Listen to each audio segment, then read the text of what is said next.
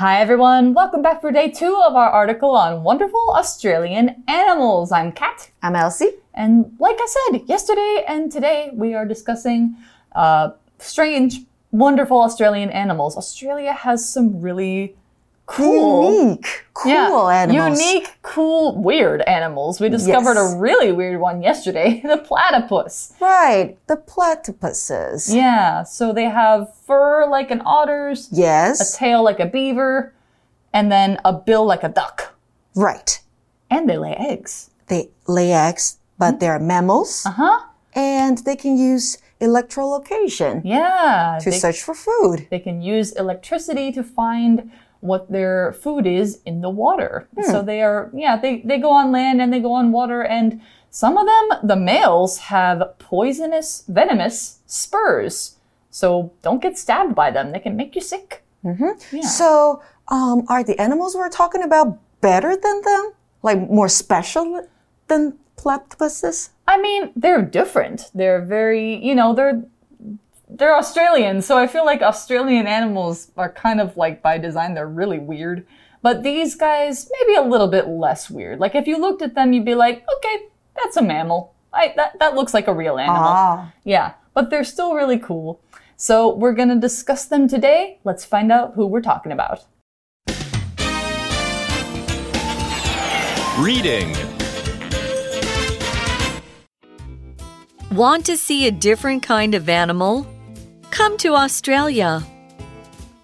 Another special animal found in Australia is the common wombat.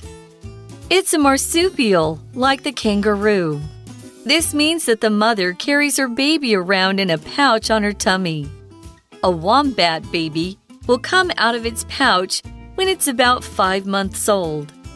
For the next few months, though, it frequently crawls back into its pouch for food or to feel safe. Wombats mainly sleep during the day and are active at night. They only eat plants such as grasses, roots, and the inner bark of trees. They love to dig and will often make underground tunnels to live in. Common wombats live alone, but some other kinds live in groups called colonies. Their teeth are constantly growing. They munch on tough food that wears their teeth down. For reasons no one seems to understand, their poop comes out in cubes. Wombats are not popular with farmers because all their digging hurts the farmers' fields. For this reason, wombats are sometimes hunted.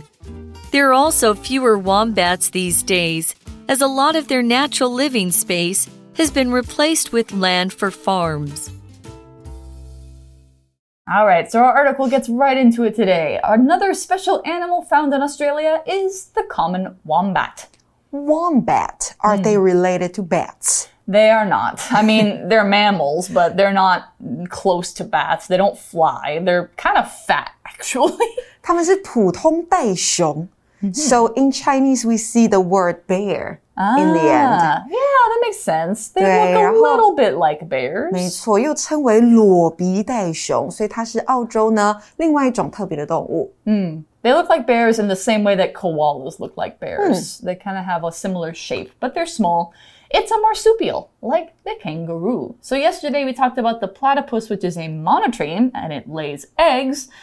These are marsupials. Marsupials are animals like kangaroos, koalas, opossums, and they carry their babies in a pocket of skin on the mother's stomach. So, yeah, like I said, koalas, wombats are also marsupials. Basically, they have like a pocket in their front. It's really cute. 没错，marsupial 就是有袋动物。那 kangaroos 袋鼠有，还有什么有？这个 wombats 有。Mm-hmm. And wallabies, which are like smaller kangaroos. Oh, smaller kangaroos, Yeah. wallabies. Yeah. So, marsupials, I think they're only found in Australia, but I'm not sure if there might be one or two marsupials that are in other places. I don't know, but they're mostly in Australia. So, the article says this means that the mother carries her baby around in a pouch on her tummy. Oh, that's so cute. So, So a pouch is usually we talk about a pouch as like a bag that you carry things in, but a pouch in an animal is a pocket of skin on their stomachs, uh, usually on the female animals like the kangaroos. Like you've seen, you know, drawings of kangaroos with their joey babies in their stomach looking out and while they hop around. And it's used to carry their young. So their babies are born in there as little tiny little beans and they grow in there uh, until they get big enough to go Oh, They were out. born there too. yes. They were born and they grew Yeah. up there. So, like how we have our kids in our uterus, like inside our bodies, Uh-huh. they have their kids sort of outside their bodies, but not. It's very interesting. Yeah. Yeah. So they have them in their tummy pouch. Your tummy is your stomach or your belly. Basically, it's a kid's word for it. So tummy is kind of a cute word. When you say like, "Oh, my tummy hurts," it's like you're talking like a kid.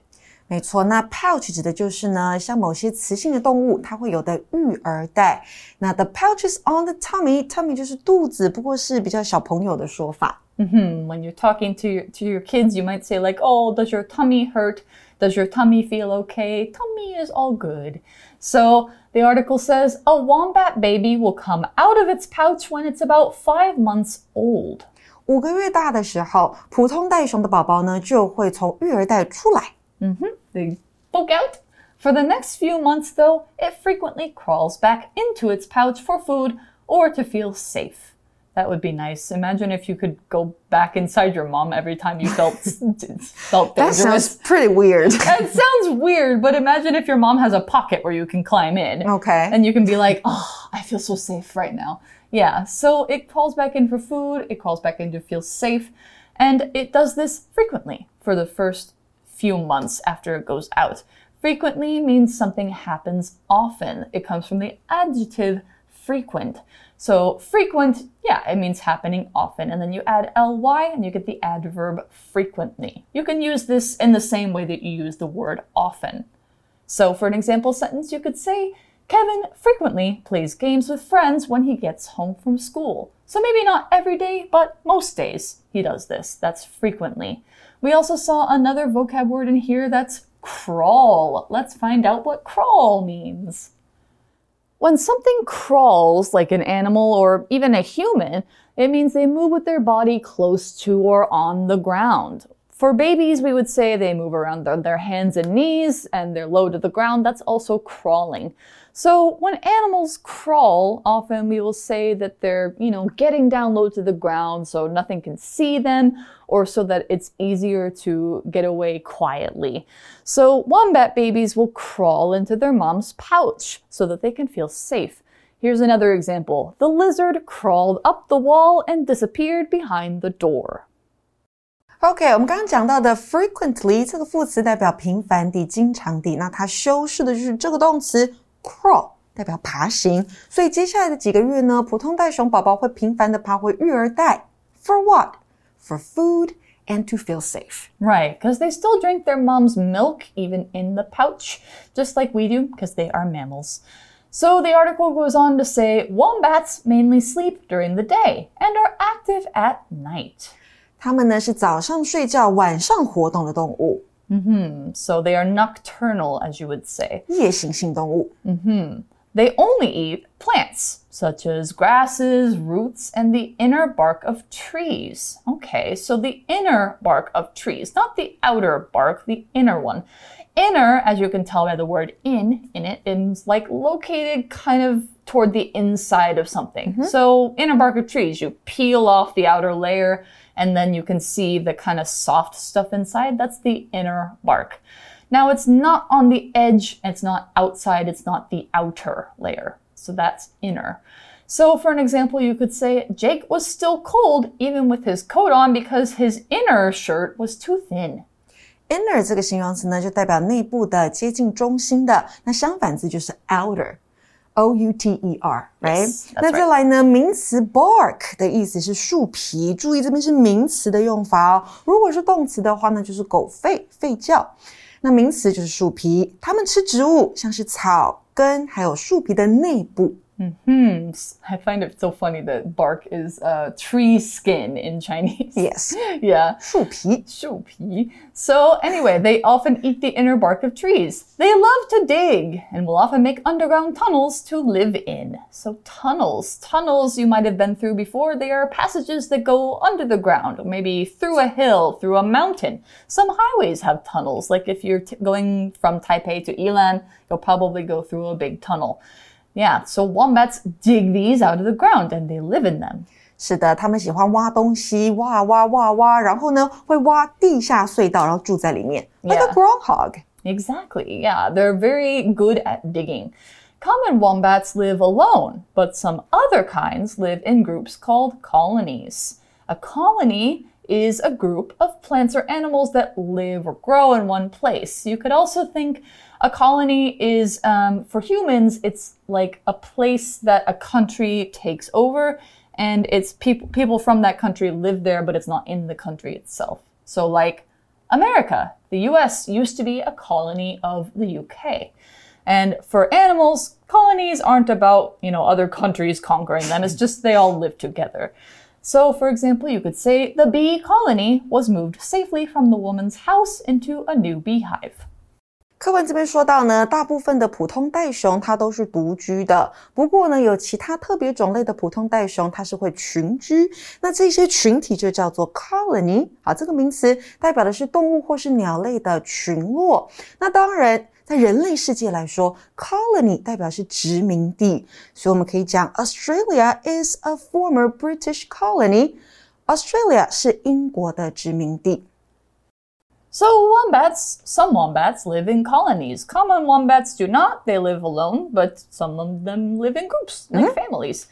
Their teeth are constantly growing. Oh, sounds like rats and stuff like that. Yeah, like rodents' teeth. Yeah, they munch on tough food that wears their teeth down. So to munch is a mm-hmm. word for chew or eat, especially in a noisy way. Yeah, when you munch. Or you can say, like, I've got the munchies. I really want to eat some snacks.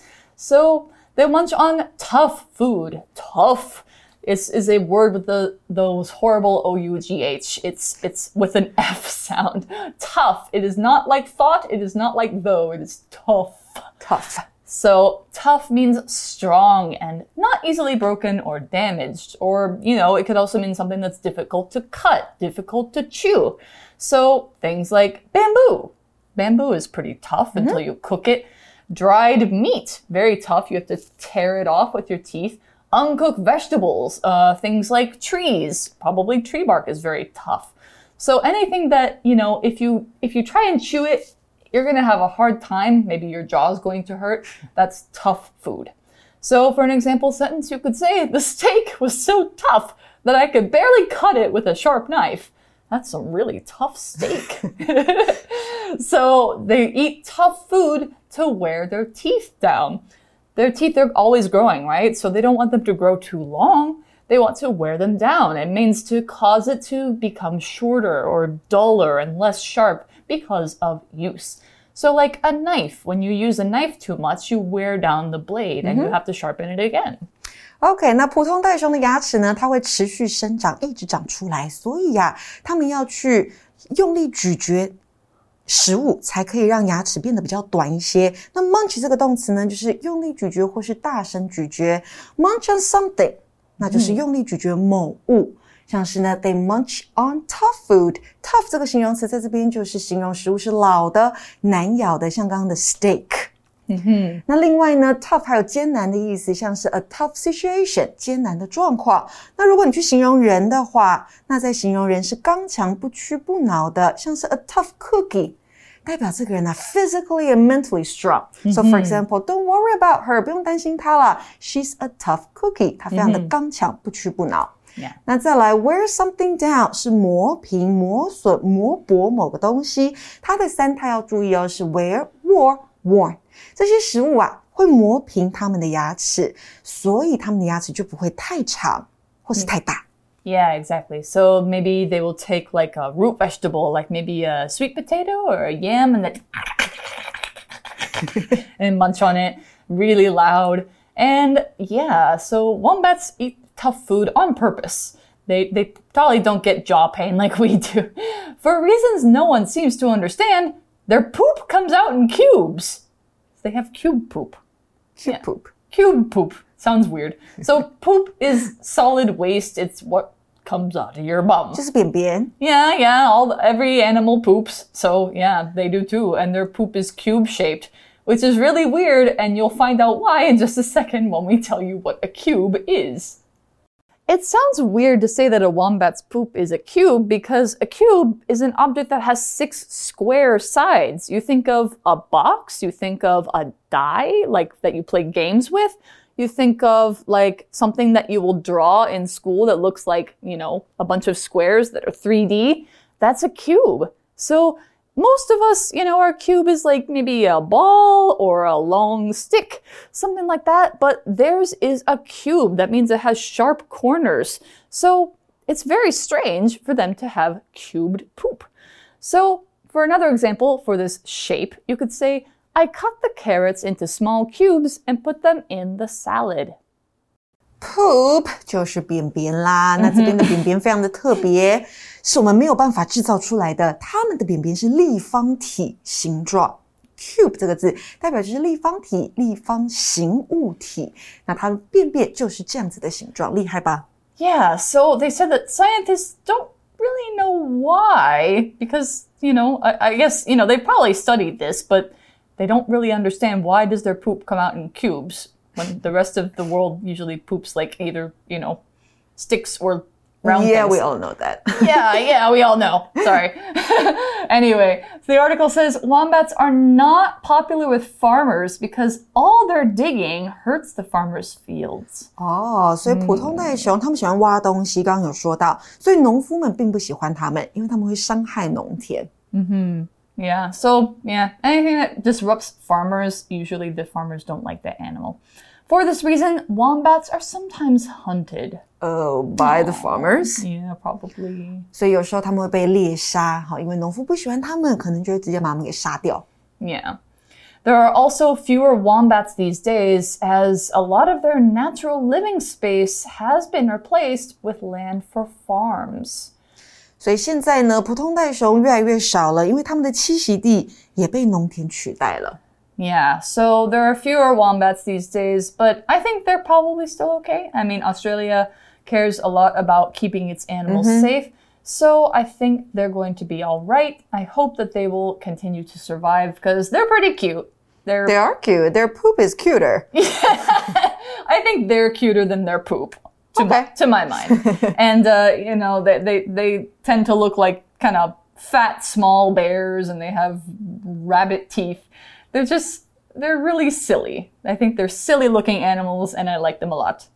So that's all we've got about wombats for today. Tomorrow we have yet another cool animal for you, which I think is my favorite out of these three. But um, so for now, that's all we've got for day two. That means it's time for us to go to our For You chat. For you chat. Our chat question today What other animals do a lot of digging underground? Talk about them. There's Oh. a lot of animals that do. Yeah, a lot of them do this. Mm, groundhogs, Yeah. they do this. They dig on the ground. Moles. Moles, yes. Yeah. What else? Um, snakes. I mean, Snakes, yes. snakes live underground. I don't know how they get there. Right, did they dig? I guess they probably, I think they probably use their body to dig out the hole. I think some of them do that. But I mean, snakes, a lot of snakes do live underground, so they have to get there somehow. Right. Yeah. So, yeah, lots of different animals. And bugs. Lots and lots Ants? of bugs. Ants, worms, spiders, Crabs. cicadas. Mm-hmm. Yeah. Lots and lots of animals live underground. If you just stand still for long enough, probably some of them will come out. But why do they need to live underground? For safety, I think. Uh-huh. Or And maybe- because it's cool. Cooler, Yeah. safer. And there's lots of food under there. Right. Yeah. So lots of reasons to live underground. Just because we don't like to live underground doesn't mean other animals don't. And Maybe fact, we do. It's just we've never tried. I mean, yeah, you know, there are some people who have basements that they live in, but I think we like sunlight Yeah, so I think I would not want to live underground unless I could come outside often. So, yeah, that's all we've got for our uh, article about wombats. For day three, we're going to talk about a really, really cute animal. Your favorite. My favorite out of these three. So, we're going to talk about it in day three, but till then, we'll have to see you later. Bye! Bye. Vocabulary Review Frequently. My trip to London wasn't much fun because it rained frequently while I was there. Crawl. This tunnel isn't big enough to walk in, so we'll have to crawl through it. Inner. The inner walls of the house are painted white, and the outer walls are red brick. Colony. Joseph discovered an ant colony in the sand near his apartment building. Tough. This steak is as tough as an old shoe. I can't eat it. Cube. Sugar is often sold in cubes, and this shape makes it easy to add to your tea or coffee. 智慧小补帖。